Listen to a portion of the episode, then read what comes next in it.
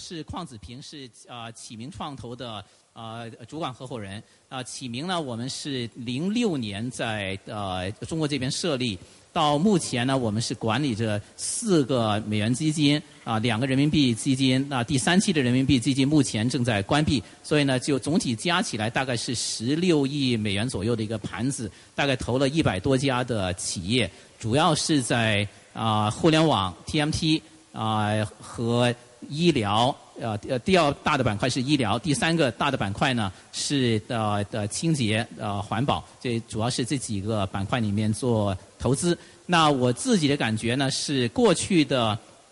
十八个月啊，也就是说呃零三年呃这这一三年和啊今年的前半年，对于呃美元基金，特别是在海外退出这一块呢，我觉得还是蛮热闹的，不管是。啊，中概股在海外重新的升温，还是啊我们啊一些同行做的非常成功的一些案例个案在海外的上市的退出，包括最最近的京东啊，在京东前面一点的这个五八等等这些呢，我觉得的在海外退出这一块呢，其实还是挺热闹的。那再加上呢，BAT 啊，百度、阿里和腾讯的比较啊呃。高价位的一些收购兼并，所以呢，其实从我们自身的感觉，前面的十几个月应该还是比较的啊，比较的活跃的十八个月啊，呃，所以就，但是呢，从我们我因为我们也管人民币，人民币这边可能在退出这一块呢，我们确实前面的十八个月呢是的压力比较大。大家好，我是那个君联资本的陈瑞，呃，君联资本呢是联想控股旗下专业的这个风险投资机构。呃，我们是从两千零一年成立，到现在已经十几年的时间。呃，从基金管理的规模的角度呢，呃，算上我们刚 close 的一期美元基金，我们大概按人民币口径的计算，大概是一百五十亿人民币的口径。当然，我们还正在有一期人民币基金，如果 close 呢，会是一个更大一点的规模。呃，我们关注了几个重要的方向，一个就是我们讲传统叫 TMT 这个领域，第二个呢就是医疗健康，当然还有现代服务消费品。以及这个清洁能源等这六个主要的方向，呃，我们过去呢这十几年在国内投了这个两百多家的公司。那刚才邝总讲到了这个这个退出的问题哈，就退出的渠道无非也就是这个上市 IPO，这是两个比较主流的退出渠道。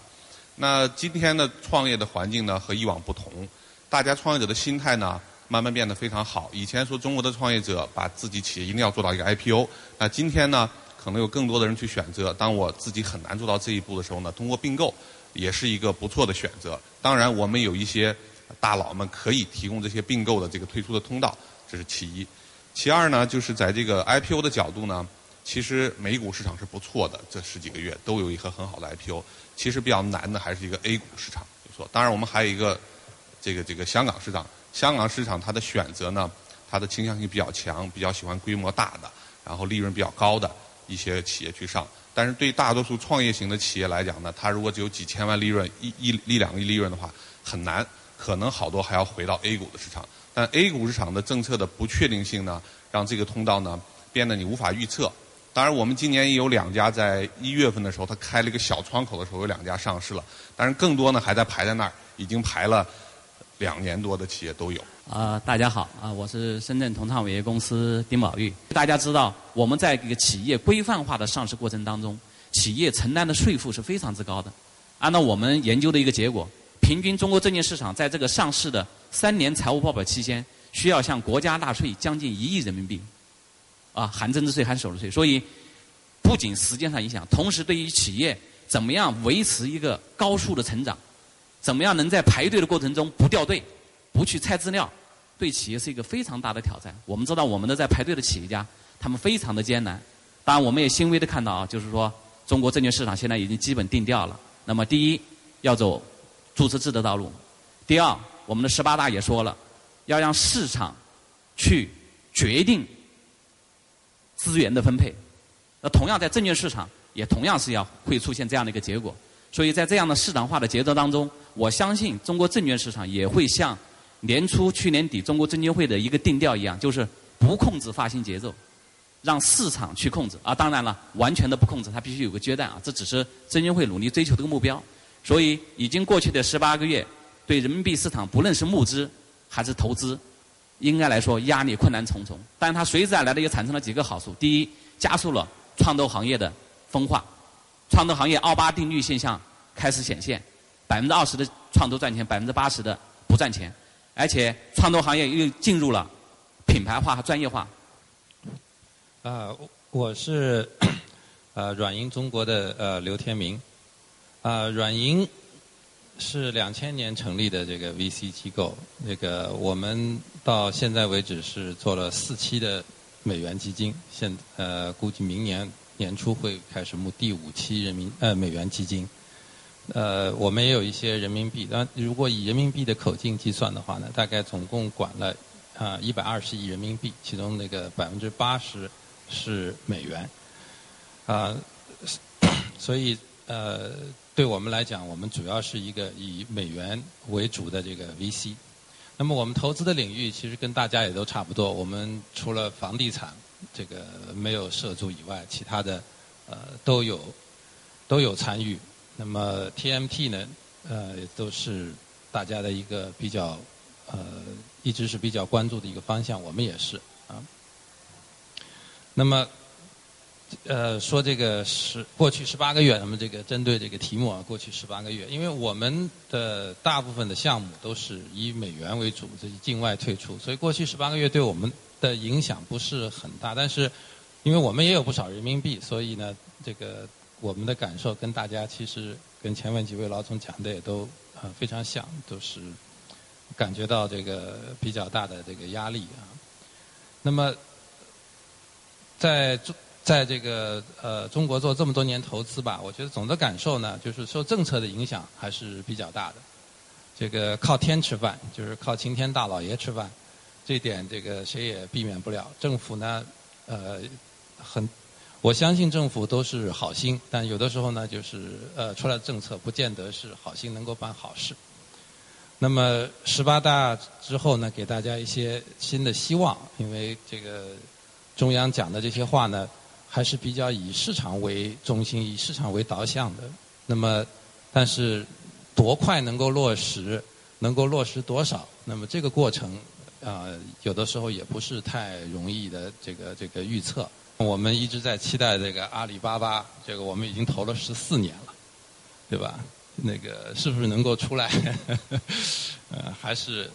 也有可能啊，也有可能会这个最后一分钟都有可能。所以，啊，如果抱着一个长远的心态，这个我们非常非常的欢迎大家，谢谢。我是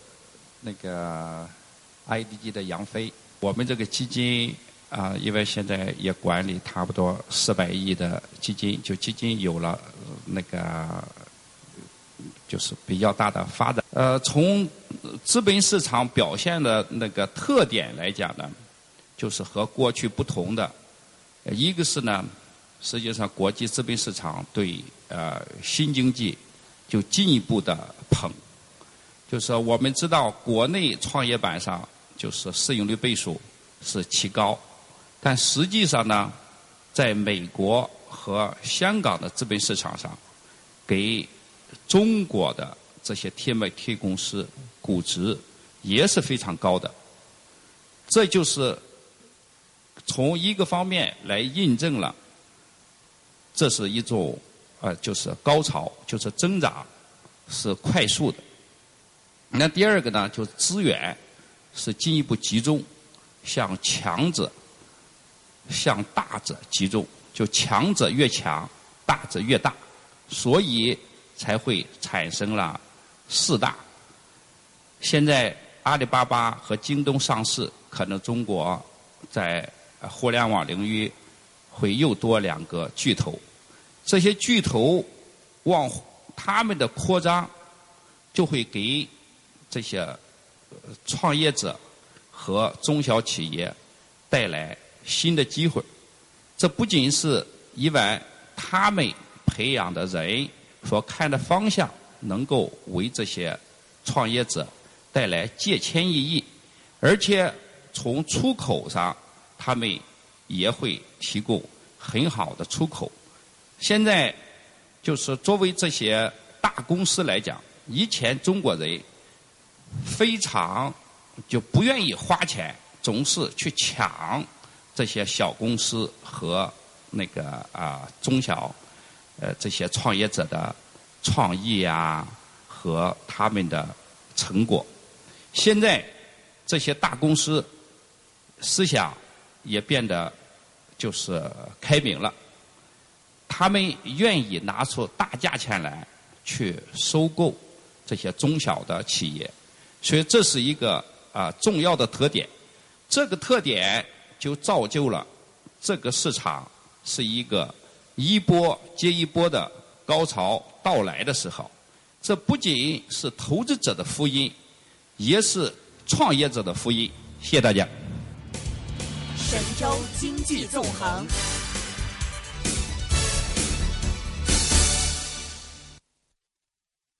谢谢各位刚刚的呃这个介绍哈。那后呃前面这个呢是比较宽泛的一个行业的一个呃一个话题。那后面呢我会就呃我们呃大家可能比较关注的一些投资热点的领域啊邀请我们。台上的几位的嘉宾呢，呃，对这些领域呢，呃，谈一下自己的观点。啊，一个第一个呢是移动互联网啊，啊，我就想问问，移动互联网现在还是不是大家关注的一个热点？那呃，在移动互联网也比较宽泛，有什么样的细分领域大家会比较感兴趣？啊，过去的一段时间里面，大家花。很多的，就从退出的这个角度来看呢，就不少的啊呃，特别 BAT 吧哈，花了很多的钱去买入口、买流量。那这呃，那现在高估值的入口公司还值不值得投？手机那呃做硬件的啊，做做整机的还值不值得投？那像比如说我们启明这边，我们投了两家啊，一个呃呃小米，一个美图秀秀。那最近包括锤子啊等等这些也都蛮热闹的推出，那大家觉得还手机还值不值得投？手游过去蛮热闹，现在还干不干？工具类的，从天气到啊墨迹天气也好等等这些，社区陌陌也是啊的呼声很高，所以就想台上的呃嘉宾呃自告奋勇，谈一下对移动互联网这边的看法。要不就我给杨总这边自告奋勇一下。呃，其实这个话题确实是那个很宽泛。那个移动互联网，呃，我我记得在十几年前的时候，我当时接受《南方日报》的一个采访，当时一般我们就认识到，这个手机终端就是是人的第六器官，可以随身带着，说怎么重视都不过分。就是大家看到，就是 A P P 每天都是几万这种，就是新的 A P P 来起来。这也说明，一个是说明需求，一个是说明咱们这个社会啊，在处于一种就是从互联网向移动互联网向这个桌面这种啊方向上去转移。那在 A P P 的早期呢？大家都知道，A P P 一定要简练、专一，啊，要那个就是聚焦，否则的话呢，大家不会去用它。但实际现在最近有一个新的趋势，就是由于 A P P 可以无限下拉，A P P 上边只要有导航，也就是说对它的功用不是打开。就直接很聚焦的告诉你这个供应，它就变了，变得十分大，而且呢，经过这个包装以后，就把互联网的几乎所有的东西都能转到 A P P 上，所以这个趋势呢，所以大家可以注意一下。如果我这个分析是对的的话，也就是在。不远的将来，就会有人做像好一二三和二六五这种公司一样做 A P P 的导航。如果大家在这方面去实现的时候，也就是这就成为移动互联网的一个主流。所以呢，从移动互联网的应用上来讲，以前互联网就是从赚钱的角度来讲，是先从广告开始的。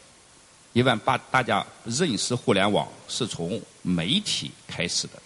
但实际上呢，现在移动互联网和 APP 都已经不是这样了。其实他们向服务、向商务、向就是医疗、教育，就是等等各个领域去渗渗透，它的就是给钱更接近了，所以说赚钱变得更容易了。所以说从这层角度上来讲，其实移动互联网在未来的两年一定是最热闹的领域。啊，我们去年就做了一个呃，就是小型的算孵化这种。从游戏上来讲，就是说啊，以前互联网就是每年比如说增增长什么百分之二十、三十怎么样的增长，这个规模呢都是在十亿这种规模上。实际上，移动互联网的到来使游戏市场用百亿的规模来去增长，所以大家可以看得到这种趋势。呃，补充就两句话，呃，对，移动互联网我们很看好，我们两个两个方面，呃，两呃呃强调两个字儿，呃一呃四个字儿，呃第一个是早期，第二个是呃呃创新。早期刚才介绍的，我们专门有一个，假如以移动游戏，呃呃这个移动互联网游戏手游为主，我们有一个亿的基金是只投早期，就是一个对五百万，反正投二十个。呃，这能成多少个，就是看看最终的眼光。这怎么讲呢？第一，就是一定要早期，因为否则的话，呃，这个行业很难呃这个点射，一定要这种呃扩大范围。这是第一。第二，要要创新。那这些。假如我刚才说呃五百万一个，我投了二十个，这里边我其实要是都是创新的，但是这里边容那容错率我们是很高的，呃，这个也适合这个好像咱们国内那那天我看 CCTV 最新的政策说要呃是那个鼓励大家失败，鼓励这个容错，对吧？所以我们这个在移动互联网的这个其中很重要的一个思维就是第一个早期，第二要创新。好，谢谢。那个移动互联网，我稍微补充几个。点，我觉得一个是它的就是技术创新的，其实刚刚开始，啊，就是就是手呃呃，smartphone 刚刚成规模，其实这个创新容易的刚刚都被投掉了。比如说像前面讲到的入口啊，包括以前想到的，就是互联网思维，首先想到的是积攒流量，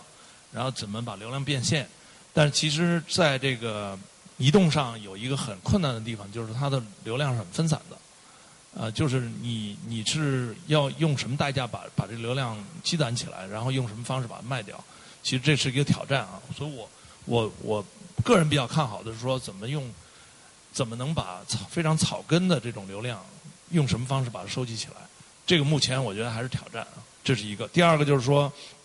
其实很大的热点是 O to O，O to O 呢，呃，说到是是这个 offline to online，其实其实真的是 O to M。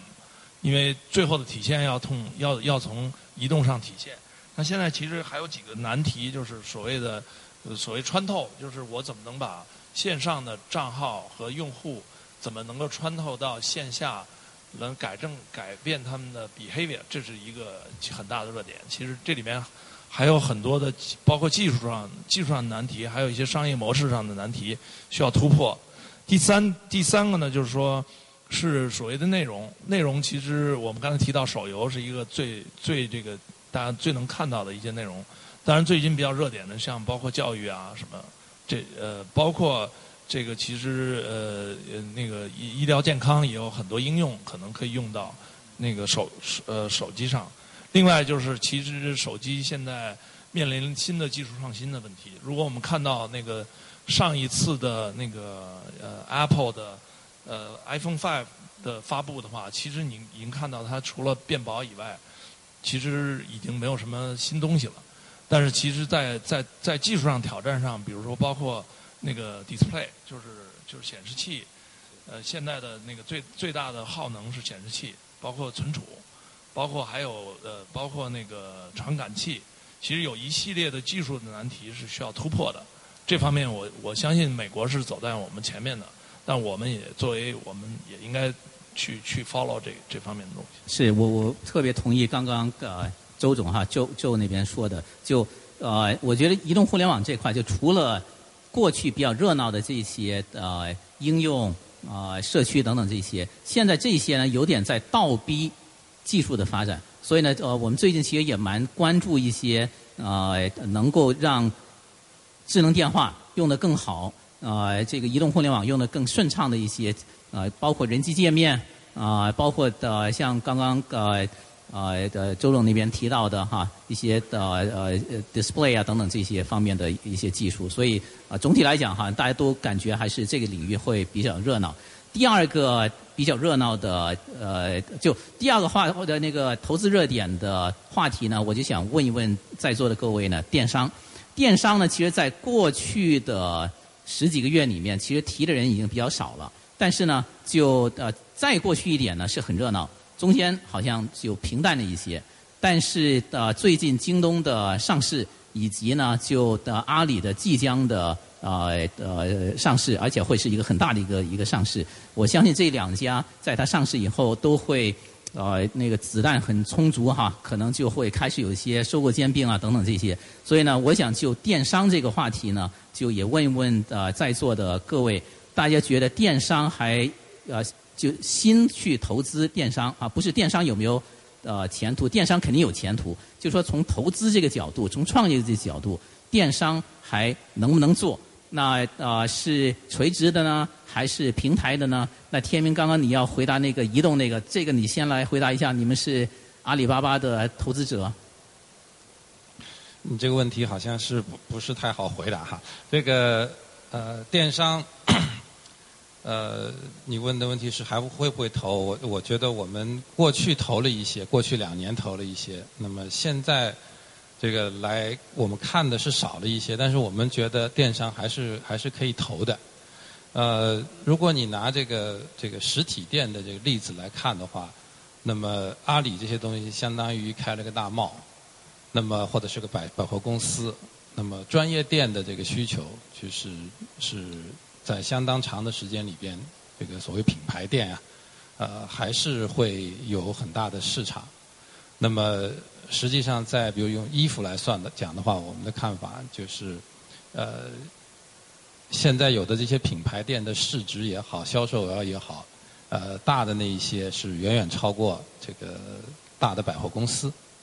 呃，所以我们认为这个这个电商还是有有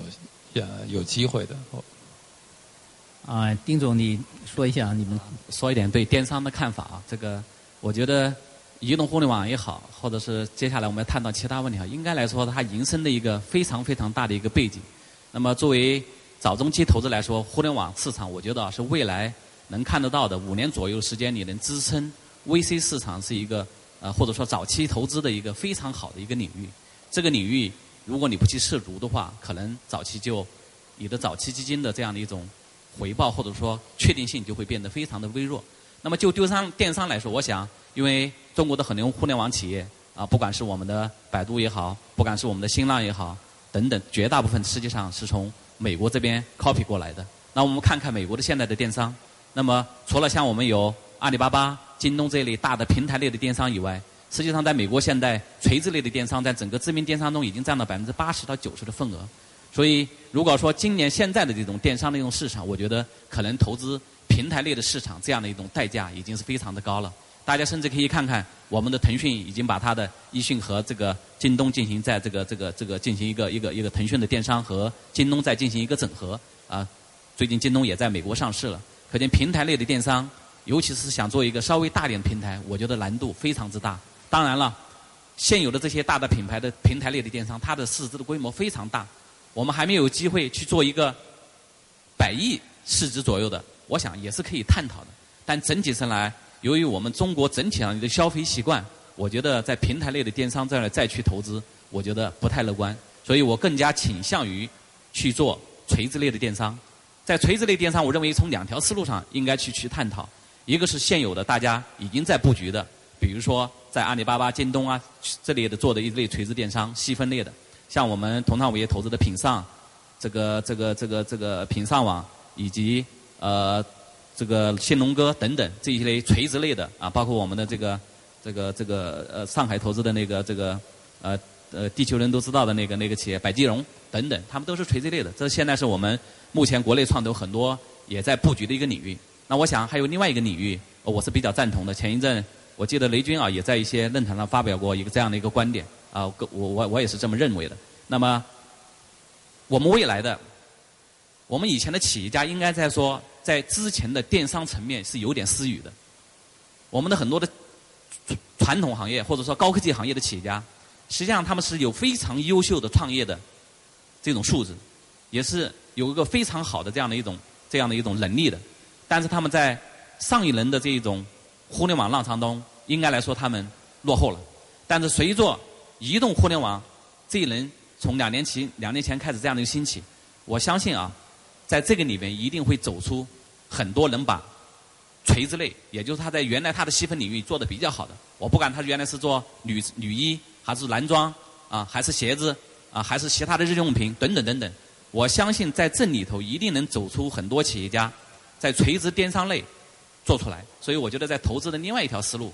你在在这些隐形冠军里去寻找有互联网基因的团队去投资，我相信啊，也一定会找出一些非常非常。有希望的案子里来，OK，我关于移动、关于电商，我就补充这么多。那个刚才两位谈到了这个电商哈，我也我也补充几句哈。呃，当然呢，大家都希望投到阿里巴巴这样的平台性的企业啊。当然，这样平台企业呢，应该是不会很多。但是呢，应该说消费者的需求啊，你要有不同程度去、不同层次的服务去满足它。所以我们也我也认同那个丁总说的话，就是在。细分的一些垂直品类里头，啊，仍然会有机会。其实过去这两这两这一段时间，在美国上市这些电商公司可以看到，哈，有平台性的，也有垂直品类做得很好，说。那么到底还有哪些垂直品类可以在这个电商的角度下做得更好呢？我们也在研究。啊，前段时间我们也投了一些这个企业，比如说有些企业，你当线上卖东西送到你家就完了，这是一种服务模式；还有一种呢，你买完了以后，这个东西拿回来你自己没法直接用。你得到线下的一些实体店，你帮你去装上，啊，这就有这样的这个不同的服务。那在一个平台型的企业，可能比较难做的这么细，但是呢，在一些行业里头，你就会发现这样的机会。比如说我们刚才讲到的，做了一个养车的，那可以在线上买东西，到线下店整好服务，再帮你去装上。那原先你要自己到街边的店去搞一个，就是你会很不安心，说这个人工费多少啊？这个是不是拿了我很多的差价？你说不清。但是有这样一种模式，就可以把这个，也可以讲到是 O2O 的这个链。链条做起来了，啊，这样做的就非常好。当然，我们还有一些房屋方面的企业都在做这种工作，所以我们认为啊，细分领域里头，这个讲细分力也可能不那么细，可能是个大的行业里头，比如说汽车、房屋，那仍然会有很多的机会在做。我们也一直在关注，这是一个角度哈。第二个角度呢，大家讲那个国内的电商，我们仍然现在在一只眼睛在看这个跨境的电商，包括走出去和拿进来的，因为看到呢这两个维度上呢。我们都有很多的企业仍然是在传统的模式在做，那仅仅有一些走出去的电商和拿进来的电商呢，占整个这个消费的比例都非常小。那今天看到互联网来了以后呢，对这方面的改造呢，仍然有非常大的这个潜力。你比如说走出去这条路，那原来我们有一些企业是已经做的不错，但是呢，现在有些企业它可以深度的整合这个供应链，拿出去的产品就是我自己定义的产品，那个毛利做的会非常高，而且在所有的平台上全渠道在国外去销售，那这样它涨得也非常快。啊，也也可以解决中国最近讲这个人工成本高，出口比较难哈。但是它打通了这个渠道，那这是非常有意义的一件事儿。第二个呢，拿进来，中国呢这个是有些电子产品出去不错，但是拿进来的时候呢，中国缺的不是这个，缺的是这个一些优质的食品，一些婴幼儿的一些用品。那国外有很多这样好的品牌，对吧？咱们工业品出去，它养好的东西，这个食品类的进来，我觉得这种非常良性的一种交换。那这样的平台，我觉得在国内也非常有市场，所以我们都在关注。好，补充。神州经济纵横，后面还有两个领域，那我这边就赶快把它点出来。那然后就看看呃台上哪一位也点评一下。一个呢是呃这段时间的互联网金融也是非常的热闹。那呃我互联网金融，我们到我们大家看不看好？第一个，第二个呢？看好的话，是因为它的什么样的？就因为什么原因看好？是因就有些朋友呢，我觉得看好互联网金融，是因为就是因为要进入金融行业，只是互联网呢是给大家一个一个机会啊，去挤进呃金融的行业，因为金融行业呢呃这个能能够赚钱，有这个发展的机会。那借互联网金融这个话题呢，呃呃能够挤进去跟。呃，四大银行也好，跟那个啊，有有有真正在银监会下面有牌照的这些机构，能够分一杯羹，啊，这是一种想法。可能还有一些另外的想法呢，是真正呃，互联网在金融这个领域能够带来一些比较大的革新，所以这是一个话题。那最后一个话题呢，是最近的医疗行业也是非常的热闹。那肖总，你在医疗和互联网金融，你挑一个，你来点评点评。还说那个医疗吧，医疗好，医疗，我觉得这个可能是一个呃未来的一个非常朝阳的一个行业，呃，同时也是比较适合比较适合我们人民币基金去投资的一个一个一个行业吧。就是我们过往投了像爱尔眼科啊，还有一些做这个做这个 CRO 的公司，我们发现这个成长都非常好。啊，因为随着这个老龄化、人口的老龄化，中国的这个整个社保体系的这个完善吧，我这方面的支出会非常强，并且是个刚性的。所以我们投了，现在是瞄着一些像医疗器械啊、一些做服务的这样的公司投。那同时，我们现在也看到一些，就是说，实际上它也有一些细分行业里面，在医疗里面，比如说做医药研发的，能够真正有创新能力的，做去研发新新的创新品种的这样的一些公司，中国慢慢也开始出现了。那这样公司呢实际上以前大家都是觉得不太容易的，也也也像互联网公司，开始要烧很多年的钱，啊，研发投入很大，而到一定的时候爆发力也是很强的。一旦它这个成了以后，以前我们是不大敢投的，那么现在慢慢看起来也有这样的一些团队出来啊，这个环境慢慢成熟了，我们也准备在这方面做一些尝试，做一些做一些配置吧。呃，我觉得这个可能是我们未来的一个一个新的一个一个一个机会，在医疗这这个领域，就是能够真的有创新能力的药。就就药这一块，不是简单做这个仿制的，做制造的这一块。我知道以前我们，因为中国以前这个这个环境就是这些公司上不了市，很长时间上不了市。在国外做到一七年、二七年的时候，可能崩，它已经可以去上了。那么未来中国这个环境可能也在变化，说不定这个创业板也会降低门槛，亏损企业也能上，也能我们也可能比较快的把它推到资本市场。所以在这一块我们也会做一些布局吧，呃，大概是这样。我非常同意，就我觉得这这一点的话，就除了。寄希望于创业板的降低门槛，可能还有另外一个啊新的现象，就是大的跨国公司的药企和国内的药企对这些有啊真正创新的研发能力的啊已经有一定的数据支持的，像刚刚呃呃肖总提到的。啊，这个呃已经过了一期临床也好，等等等这些，他对这些企业的收购兼并，其实也是蛮活跃的。所以在这一块呢，确实对，因为我们启明这边在呃医疗这一块也呃在啊，不论是呃呃生物医药，还是在呃呃呃设备，还是服务医疗的服务，投入还是蛮大的。啊，这一块呢，我们确实关注到过去的一段时间里面，对这些的有创新能力的药企的。收购还是比较的活跃，所以这一块呢，我们也是比较看好。那这一块呢，我知道同创伟业也是投入蛮多的，要不丁总你也谈一下？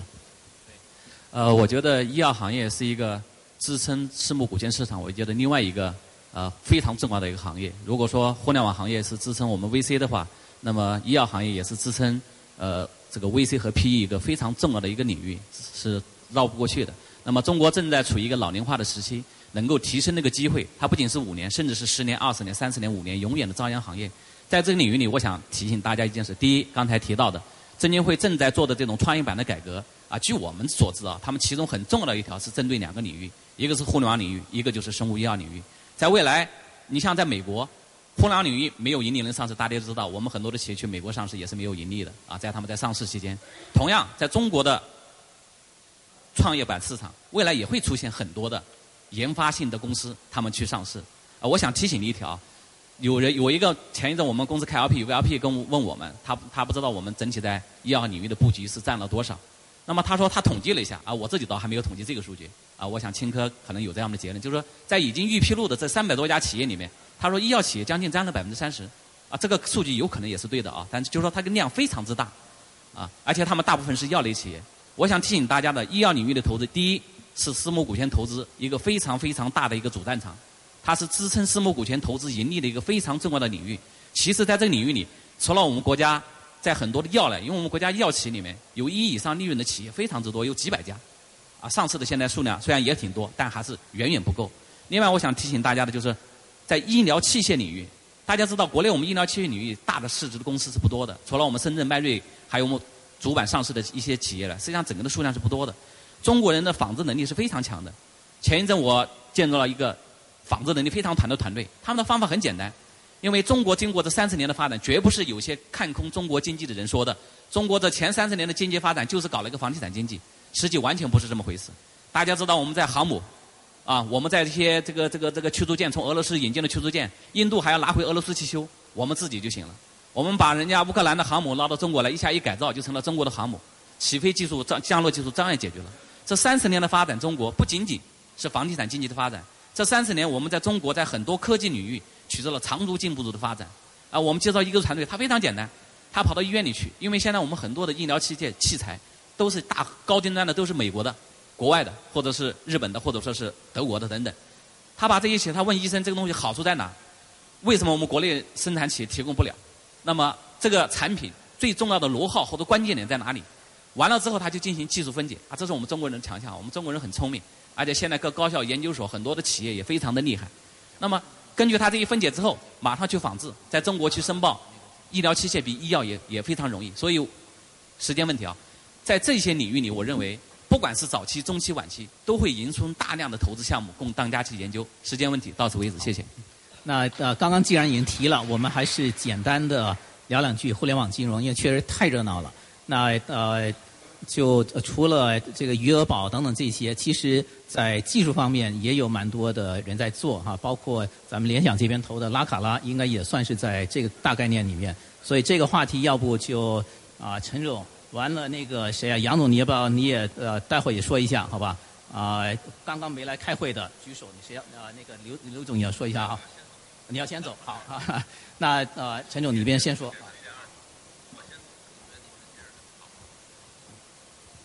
好，我我来简单说两句互联网金融。刚才邝总讲过，其实我们最早投了拉卡拉，它还是一个支付的一个工具，从技术去解决这个问题。但现在我们看更多的互联网金融的企业，呃，为什么要投互联网金融企业？其实刚才我们在会下时候我们聊这个事情哈，就是，呃，主要我感觉呢，是因为中国过去的金融行业的管制啊比较强，这种管制造成了呢，就是它的这个竞争不充分，竞争不充分造成的结果呢，就是银行选择性服务。服务大型企业，服务稳定的企业，但是对中小企业实体经济的帮助呢，不是特别的够。那互联网的平台来了以后呢，它可以做两件事。第一个，但你不负责的企业，原来是有线下的这个这个可能高利贷去解决了。我我我前两天见一个企业巨头，他借四分五分的月息去做事儿，那一年下来几千万的利润就就从这儿就走掉了。就说，那互联网平台呢，可以把一些用户的钱呢。吸吸引过来，然后呢，配置到一些中小企业的呃这个这个钱去，这样呢，其实是提高了这个资金的使用的效率，为企业呢，其实是是止血的，实际上非常好。还有一类的呢，互联网金融企业呢，它是不是解决企业问题，它解决个人问题的，就是比如一些个人的一些经营的个人的一些消费活动，还有小业主的一些经营活动，那通通都能去通过这互联网把它有效的匹配起来。所以我觉得呢，它在改造原来的这个金融企业里头呢。它的这个在互联网指引下，这个服务可以做得非常非常的好，价值是非常大，我们也非常看好这个领域。小飞，你说一下。哦，这个我说几句这个哈，这个呃，就是互联网金融这个是最热闹的领域之一了。就是去年我就是我们搞了一个那个呃硅谷与北京对话，实际上主要的话题就是谈互联网金融。当时那个在呃那个会场，我们是计划是两百人到会，结果是是也没怎么做那个宣传，就一下子到了一千多人，说是和那个和市场就爆棚，根本没有没办法挤进去。实际上从一个侧面也就说明现在就是互联网金融那个热。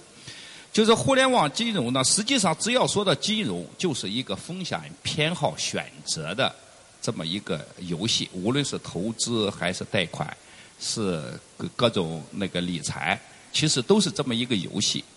实际上，出互联网就是通过它的就是信息占有、数据分析，就是这些新技术以后，使它就是提高了效率，这是最根本的。那个问题，无论为什么那个就是余额宝能给大家比较宽的呃比较那个丰厚的回报，然后我们就是有一个那个公司算是小阿里巴巴，就是汇充，大家看到就上市以后最低股价曾经达到过啊两毛港币，说去年到了最高的时候二十二，现在大概是十八块钱，就涨了就是一百倍。就是为什么会这样？除了它的基础业务以外，实际上它和比如说民生银行专门给他发的卡做那个事情，就是我仔细研究了之后，虽然它的那个啊就是利息整个借款利息啊达到百分之十五，但是实际上它那个管理就是由于提高了银行审贷和发放这个啊呃效率的提高。实际上，他们就是风险变得，由于他的那个后台数据使银行认可风险可控，就提高效率的结果。那我们去年投了一个叫 Formax，现在以后就是会做一个啊金融圈的，就是呃金融社区，里边就是有外汇那个啊理财，就是呃股票投资。啊，和一些就是 P to P 的东西，就是把国国外的钱也会给国内就是打通这些方面，就是为什么能够做到这些，就是因为由于互联网的结合，就是提高了效率，所以说效率和风险是啊金融互联网发展的一个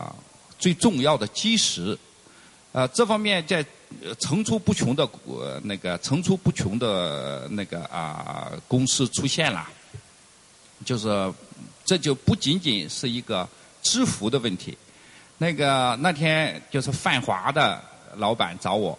就是原来就深圳有个叫个保贷网，不不是个个怎么样，但是现在这个形势下，就是从互联网上卖保险变得也就是可行了。呃，所以说这种啊，就是那个田总一直说是创新创新，实际上呢，就是作为金融活动，这是一个传统，不能在传统的啊领域，就是由于新技术和互联网的加入，就使得创新余地，不管是商务模式还是手段、风险控制和风险偏好选择，这个啊审贷各方面的效率提高，这些创新的余地变多了。这是我的认识，谢谢。好，谢谢台上各位哈，我们就一个小时把那个倪正东一年从互联网金融到那个移动互联网到生物医药全都谈了哈，那个好，谢谢。